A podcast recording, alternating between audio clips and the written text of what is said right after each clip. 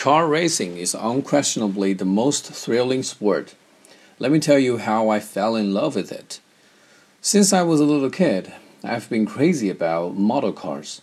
If I'm not mistaken, I had at least 10 of those little racers that used batteries. And my dream of becoming a racer driver sort of started there. When I grew up, I watched some Hollywood blockbusters about car racing like Fast and Furious. I am also a big fan of the popular computer racing game called Need for Speed, so my passion for racing came naturally. Now that I can think of it, racing is a breathtaking sport for the following reasons. First of all, it is fast. The automobiles used in sports nowadays can go as fast as 300 kilometers per hour, which is unthinkable. I mean, when things go that fast, it is even hard to see them clear, not to mention maneuvering them. Plus, the competition is intense in the racetrack. Vehicles always go neck and neck in the contests, and the slightest mistake may ruin the whole race.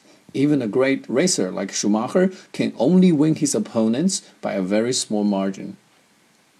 Most importantly, accident is a commonplace in this game. Hundreds of casualties are reported on a yearly basis, and that didn't deter adventurous people from trying which is a good demonstration of the charm of this game. And that is the sport I would like to talk about.